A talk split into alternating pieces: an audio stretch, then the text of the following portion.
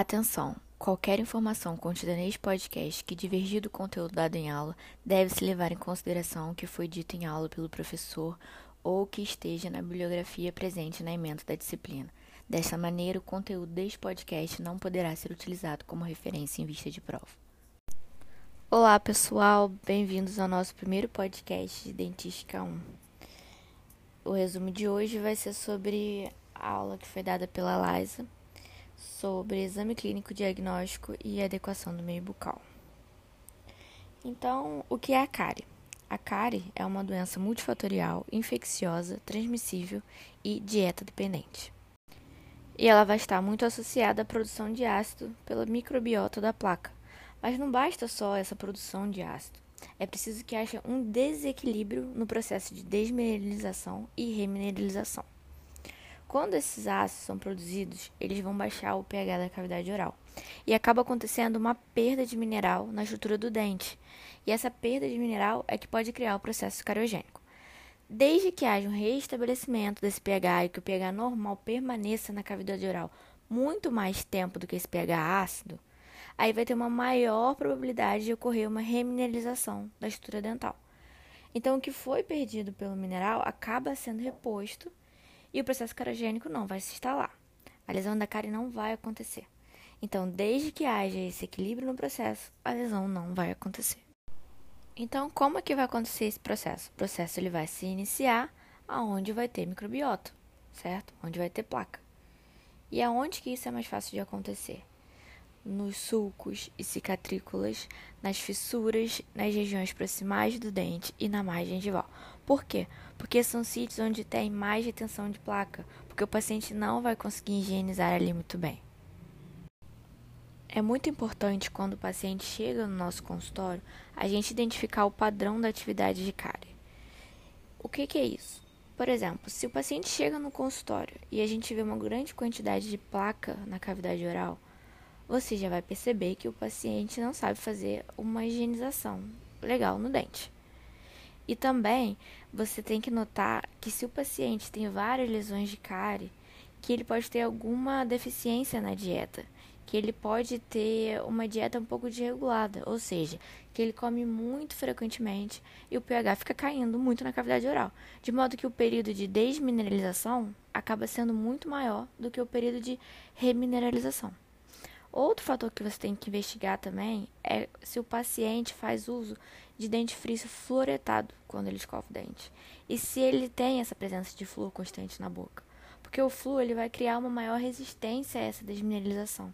Quando tem o esmalte remineralizado com a presença do flúor, o cristal de fluopatita formado é muito mais resistente à desmineralização, porque ele precisa que o pH caia muito mais para que haja uma perda mineral.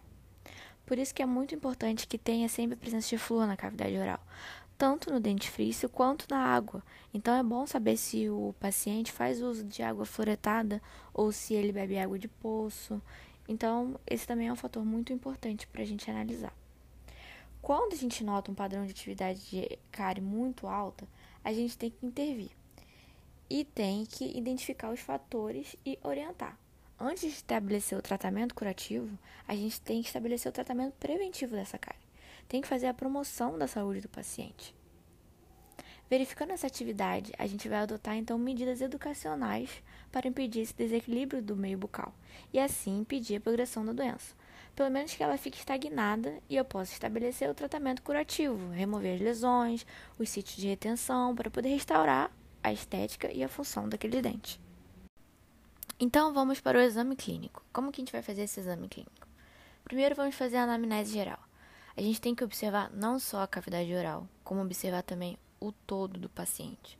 Qual a condição sistêmica dele em geral? Se ele tem algum problema médico, se ele é diabético, se tem pressão alta, se ele tem alguma alergia, se está tomando alguma medicação que pode fazer uma interação medicamentosa.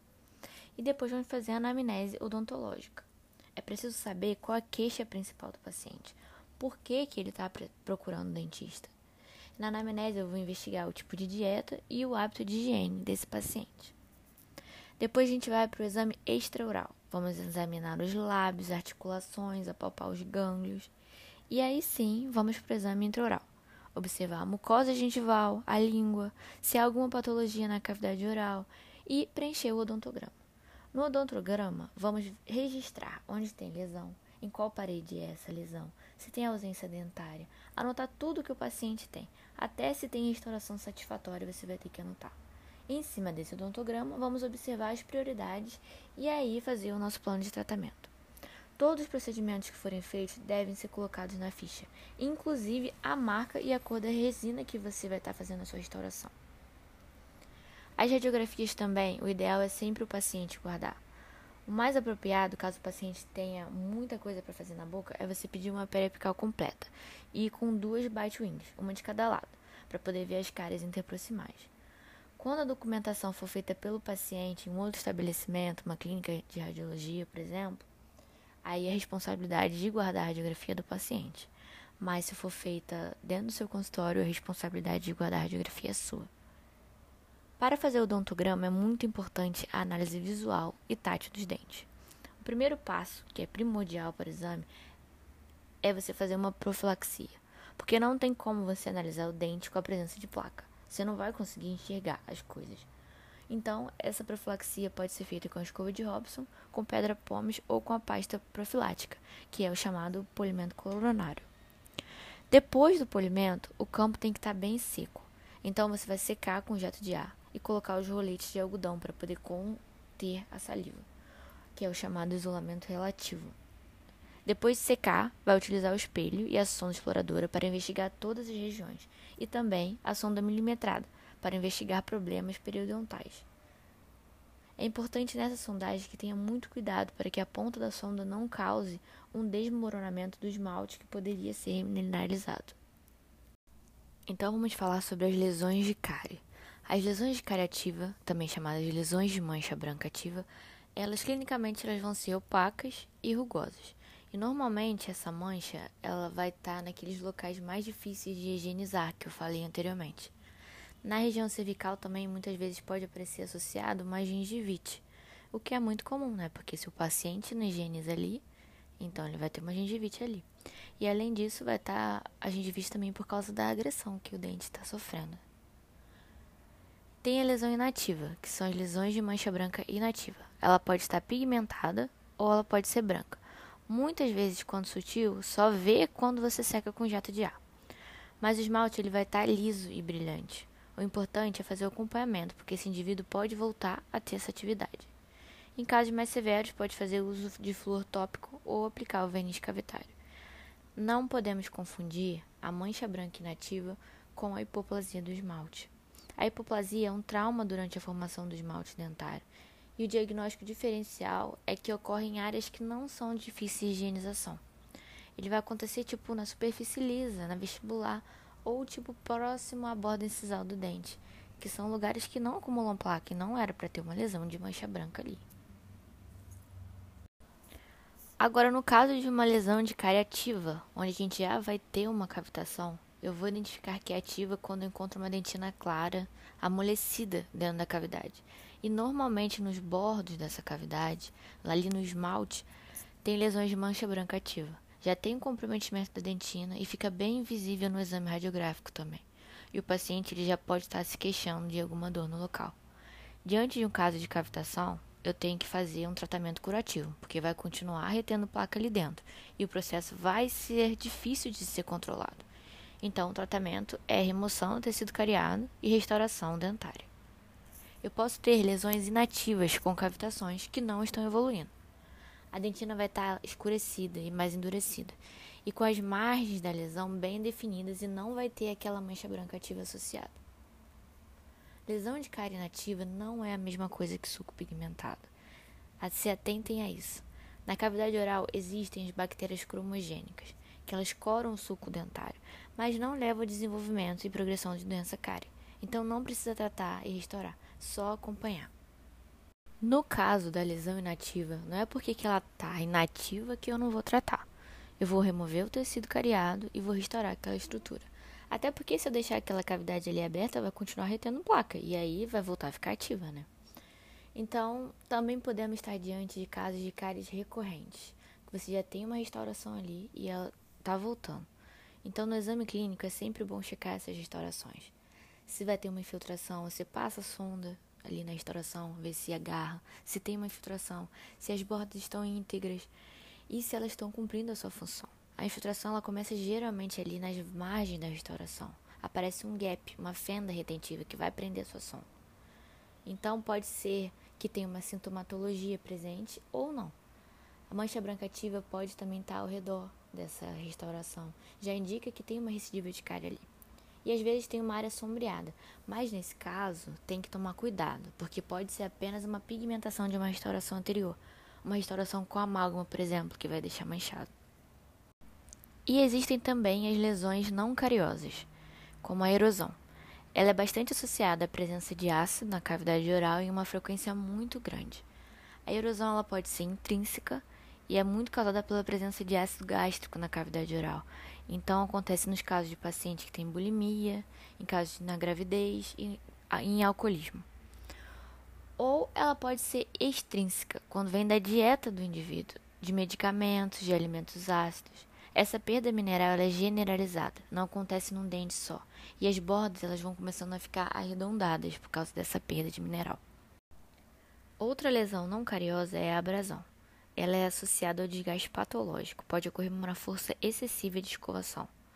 Normalmente ela vai estar localizada em mais de um dente, e ela também pode estar associada à erosão, o meio ácido e mais uma escovação traumática, por exemplo.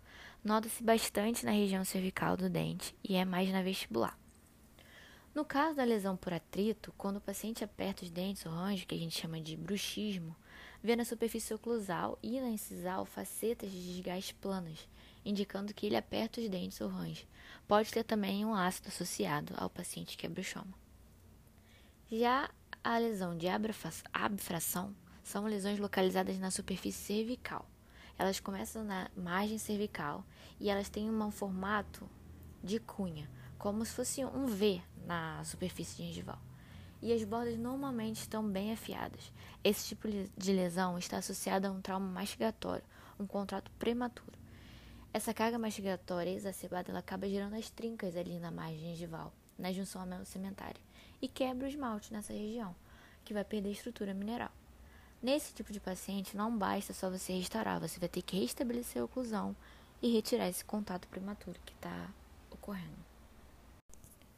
Vamos falar agora sobre as radiografias. A radiografia é um método diagnóstico auxiliar. Ela vai poder te auxiliar, por exemplo, para tirar uma dúvida se o paciente tem uma atividade de cárie ou se ele tem uma, somente uma pigmentação. O registro radiográfico ele é muito bom também para fazer a preservação desse dente, para ver se o tratamento preventivo de lesão cariosa foi eficaz, se formou dentina secundária ou terciária na lesão. Ele é usado também para saber a profundidade da lesão, então dá para ver a proximidade com a cavidade pulpar e o quanto ainda você vai poder entrar com a broca ou a colher de dentina sem chegar na polpa. A radiografia é usada também para localizações de lesões proximais que não estamos enxergando muito bem com o exame clínico e também para desconfiar de lesões subgengivais. A radiografia ajuda a planejar o tratamento da lesão, porque você permite ver melhor a extensão da lesão, identificar se tem comprometimento já endodôntico ou não. É também muito importante para verificar a presença de bolsas periodontais e a necessidade de um tratamento periodontal, até mesmo fazer uma cirurgia periodontal. Só que essas radiografias elas têm limitações. Por exemplo, em lesões muito precoces, muito iniciais, às vezes elas não aparecem no exame radiográfico. Às vezes também pode acontecer que há uma sobreposição de uma estrutura mineralizada sobre uma estrutura não mineralizada. E aí você não vai conseguir ver a lesão. O ideal nesse caso é você fazer uma Batwing para obter o máximo de paralelismo nas proximais dos dentes posteriores. Quando esse paralelismo está bom, você consegue identificar a lesão. A Batwing ela é a mais indicada para lesão proximal. Outro método usado para diagnóstico auxiliar são os corantes. No entanto, há um grande questionamento se esses corantes eles vão curar apenas a dentina desorganizada. Às vezes eles coram um pouquinho a mais, coram uma dentina que poderia ser preservada, e aí você utiliza para guiar a sua remoção dentária e acaba tirando um pouco mais do que o necessário. Então é bom você olhar um pouquinho com ressalva esse uso desses corantes. Outro procedimento que é muito importante no exame clínico é fazer a educação do meio bucal. Ela tem o objetivo de tornar o pH da cavidade oral o mais neutro possível. Então você remove tudo que possa criar ácidos na cavidade oral. Todos os cálculos supragengivais, faz profilaxia, faz orientação da higiene, da dieta. Vai verificar diante do odontograma se ele precisa de especialidades como a endo, pério, cirurgia. E se o paciente tiver atividade de cárie muito grande, eu posso aplicar vernizes com alta concentração de flúor, indicar o uso de soluções de bochechos fluoretados também. Quando eu tenho a presença de cavidades, no primeiro momento de adequação, eu faço uma remoção superficial de tecido cariado. Eu nem dou anestesia no paciente nessa adequação. Eu removo parcialmente o tecido cariado e preencho com, uma, uma, um material temporário todas as cavidades. O mais indicado é o CIV, que é o cimento ionômero de vidro. Ele tem flúor, então ele fica trocando flúor com esmalte dentário na cavidade oral. Eu posso deixá-lo temporariamente presente até poder restaurar todos os dentes um a um. Porque às vezes são tantas cavidades abertas e eu vou demorar tantos meses para tratar todas que eu não posso deixar aquela atividade de cárie ali e o pH alto na cavidade oral. Com isso, então, eu consigo um retardo do avanço da doença e até mesmo paralisar. Eu vou conseguir, então, tamponar o meio bucal, deixando ele não ácido. Precisa tomar cuidado para não fechar uma cavidade que haja inflamação pulpar. Então, tem que avaliar se pode botar o CIV ou precisa remover a polpa. Porque se eu fechar um dente inflamado ou necrosado, pode causar uma dor muito, muito, muito grande no paciente, porque tem uma formação de gases ali. E aí vai dar uma pressão tão grande que o paciente não vai aguentar de dor. Nos casos de pulpite reversível, que tenho que fazer uma endo também, eu vou fechar e vai latejar, porque o produto inflamatório ele não vai ter escape, vai formar essa pressão. E o paciente vai sentir uma dor horrorosa tanto a remoção como no tratamento restaurador para remover esmalte muito fino, desapoiado, que vai quebrar, ou para fazer abertura para ter acesso a uma área cariada de difícil acesso, a primeira broca a ser utilizada é a diamantada, que ela é mais adequada para cortar esmalte. Quando chega já na dentina, para remover a dentina cariada, eu posso usar uma broca esférica multilaminada de baixa ou alta rotação.